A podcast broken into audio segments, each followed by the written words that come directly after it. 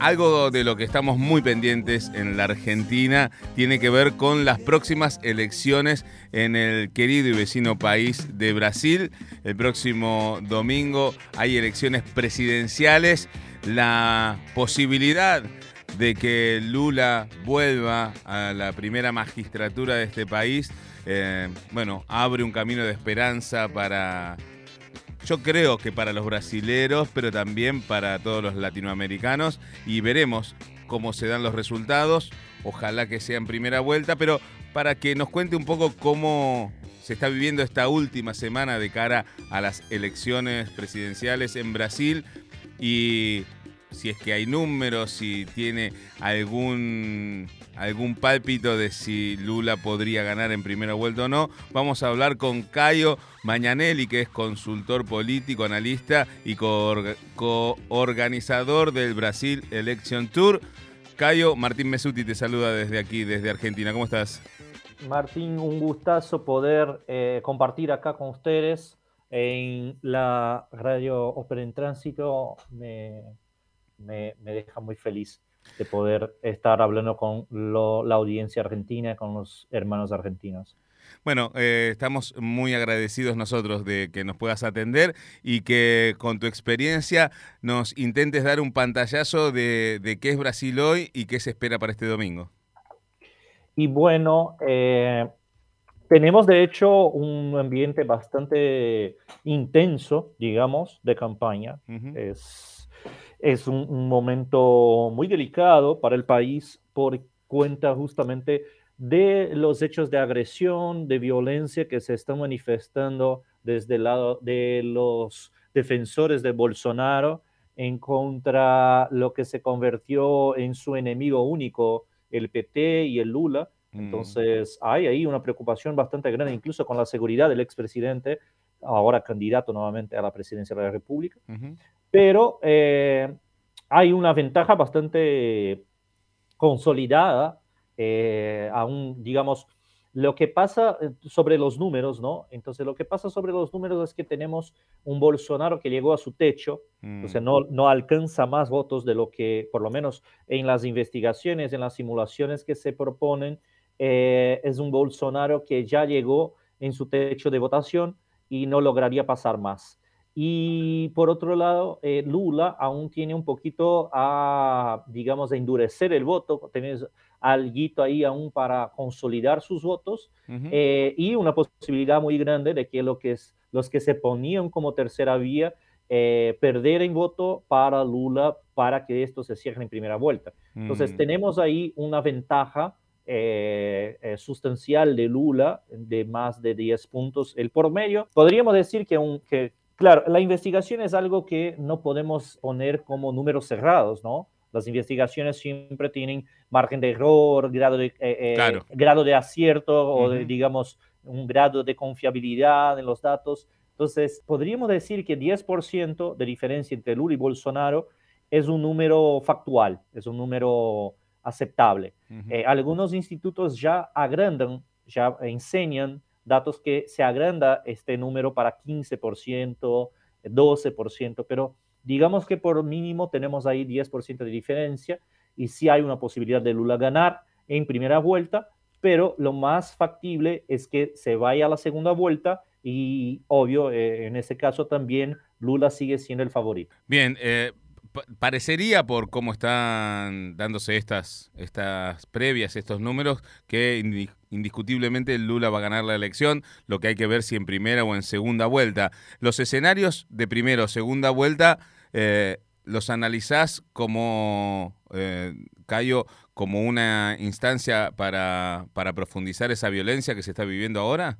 Sí, eh, bueno, te, voy a decir, todo puede pasar en las elecciones, ¿viste? Como mm. no existe nada seguro, en verdad. Eh, hay, hay otros escenarios en otros países donde podemos dar más, con más seguridad lo que va a sucederse en el día de las elecciones.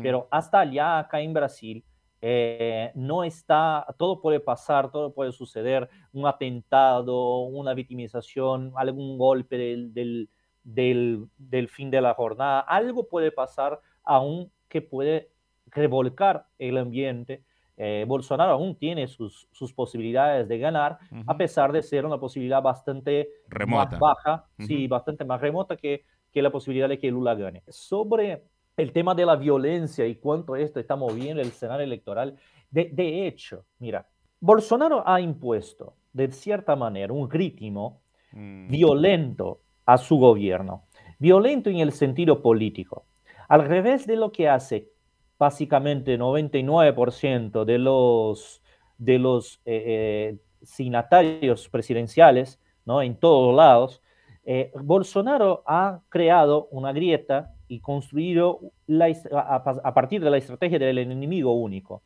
Es casi como lo que hizo Hitler con los judíos.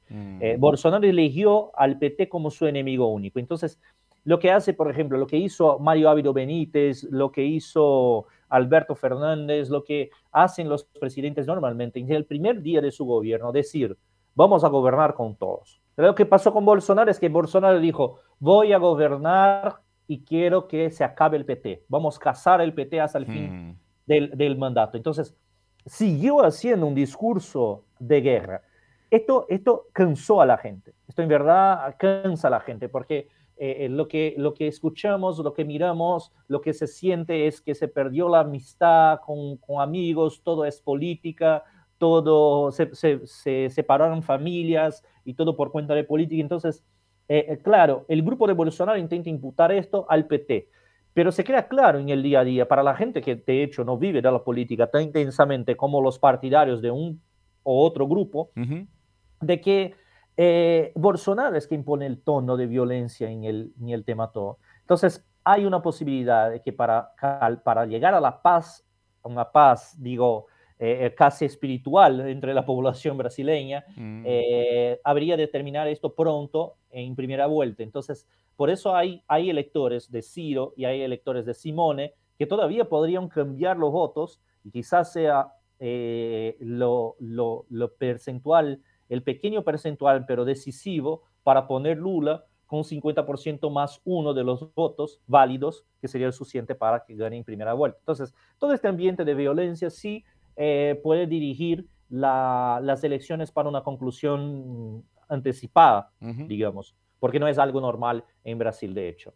Hmm. Sí, eh, estamos hablando eh, con Cayo Mañanelli, que es consultor político, y quien está allí en Brasil, contándonos un poco eh, cómo se está viviendo esta última semana antes de las elecciones. Em, digo, lo, que asusta o lo que conocemos de aquí desde Argentina es esta idea que está asusando Jair Mesías Bolsonaro con respecto a un posible fraude, ¿no? Casi como al estilo Donald Trump en, en Estados Unidos y eh, la, el fantasma de que eh, los seguidores de Bolsonaro quieran realizar una revuelta si Bolsonaro pierde. Esto que, nosotros vemos o, palpitamos desde acá, eh, allí se vive de la misma manera, ¿esto podría pasar?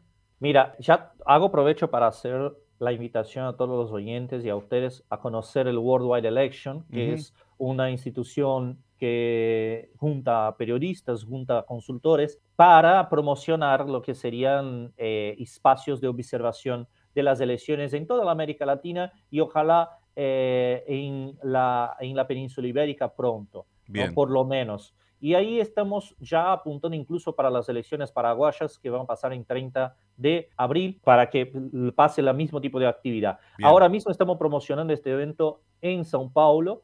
Eh, está llegando un ministro de Colombia, diputados de Argentina, eh, periodistas paraguayos, alumnos de Dominicana. Tenemos grupos de, más, de los más diversos amigos mexicanos, consultores políticos que van a venir para asistir y conocer las elecciones brasileñas, tanto con actividades de visitación eh, a la justicia electoral, actividades de visitación a, locales de votación, un coquitel para conocer, para acompañar la, la, apuración de los resultados y una, una jornada de charla. Para garantizar la transparencia de las elecciones. Sí, sí, pero eh, la idea del Worldwide Election es, es, es, ampliar un poco más lo que sea este espacio de transparencia de las elecciones, ¿no? Eh, te hago provecho para invitarte para, para, que, para que se pueda conocer, de hecho, por meandros, por qué eh, hay esta, este miedo en Brasil sobre el golpe, ¿no? Acá en la jornada del sábado vamos a tener bastantes especialistas hablando sobre lo que son las diferencias, cómo funciona la mente del brasileño, el perfil electoral, cómo funciona la campaña acá. Pero te cuento que genuinamente la posibilidad de que se, se, se repite lo que pasó en Washington es bastante remota, en verdad. Y te, y te digo por qué. Brasil está aislada. Brasilia, que es la capital del país, está aislada en el centro del país. Brasilia fue construida con el pensamiento militar, quiero decir, todas las calles, todo el mm. espacio es totalmente controlado y creado como una lógica de antimultitudes. Es diferente como la Casa Rosada, que se pone como re intenso porque está centro de Buenos Aires y ahí la gente como se apiña, como básicamente. Es diferente como Washington, que a pesar de también ser una ciudad bastante planeada, es una ciudad muy urbana, como tiene mucha gente y tiene mucha gente también eh, en conglomerados, hay una densidad poblacional bastante interesante. Lo que pasa con Brasil es que vos, por ejemplo, no logras caminar en Brasil. Si, si te pones a caminar, vas a tomar mucho tiempo, no hay cuadras, no hay manzanas en Brasil. Entonces, es muy difícil que se suceda algo parecido. Mm. Hay, obviamente, un riesgo de golpe pero este riesgo es bastante, es mucho más remoto incluso que la propia victoria de Bolsonaro, porque justamente el propio ejército brasileño hoy es una de las instituciones o las Fuerzas Armadas brasileñas que, que buscan de mantener el poco de la institucionalidad que el presidente intenta romper. Entonces, eh, no hay mucho apoyo de verdad que no sea gente ruidosa en las redes sociales y, y diseminadores de fake news que apoyan este tipo de acción. Entonces en Brasil muy posiblemente no tendremos eh, el mismo tipo de reacción que tuvimos en, en, Estados Unidos con Trump, a pesar que Bolsonaro intenta compararse e incluso hacerse el propio Trump. Bien, bueno, es en, principio esa es una buena noticia. Y hablabas, hablabas del sector militar y te hago dos últimas preguntas cortitas y ya eh, te dejamos tranquilo. Em, ¿Cómo las Fuerzas Armadas van a acompañar este proceso? Si es que tenés conocimiento de eso, eh, si se van a acatar el resultado. Y lo otro, ya pasadas las elecciones, en el hipotético escenario en que Lula gane esas elecciones y acceda al poder, ¿Cómo va a ser este, eh, esta presidencia de Lula? Te hice dos preguntas bastante complejas, ¿no? Para hacerlas cortitas, pero eh, ¿qué se espera de esta presidencia con las alianzas que tuvo que hacer Luis Ignacio Lula da Silva para llegar a, la presidencia en esta oportunidad? Vamos a hacer eh, rápida la primera. las Fuerzas Armadas ya se manifestaron de manera oficial diciendo que sí, van a respetar todo lo que sea el resultado.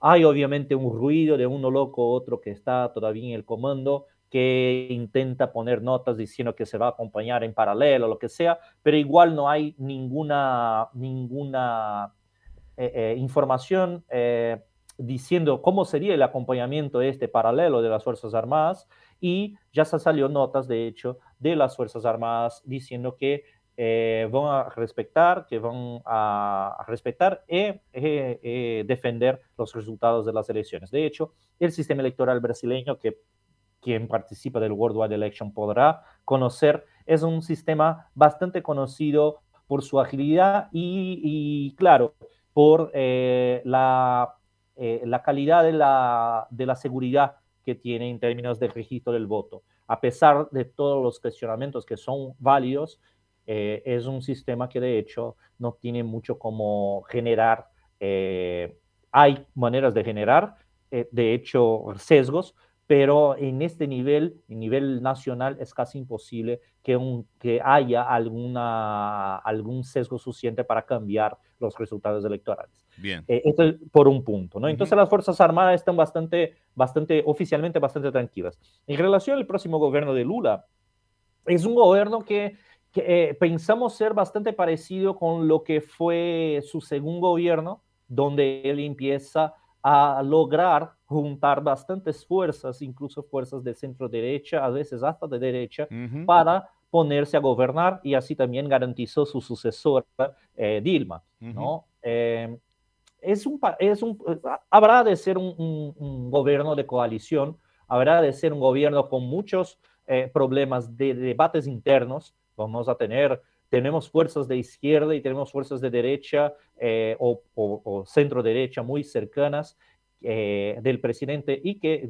van obviamente tener sus roces ahí, y, pero se espera de hecho un gobierno mucho más institucional, un gobierno que vuelva a pensar en Brasil como la cabecera de un proceso económico global, no como un coadyuvante como puso Bolsonaro. Y esto obviamente también eh, tendría reflexos en la región. Yo pienso, incluso afirmo de una manera bastante arriesgada, pero con envasado, que el tipo de violencia que miramos en contra de la propia vicepresidenta de Argentina es una violencia que está animada por figuras antidemocráticas y fascistas como Trump y Bolsonaro. Así que este tipo de figura esperamos que en el próximo periodo, donde estamos viviendo de hecho la incertidumbre con las promesas de la democracia, este tipo de figura esperamos que de verdad se apague con buenos gobiernos.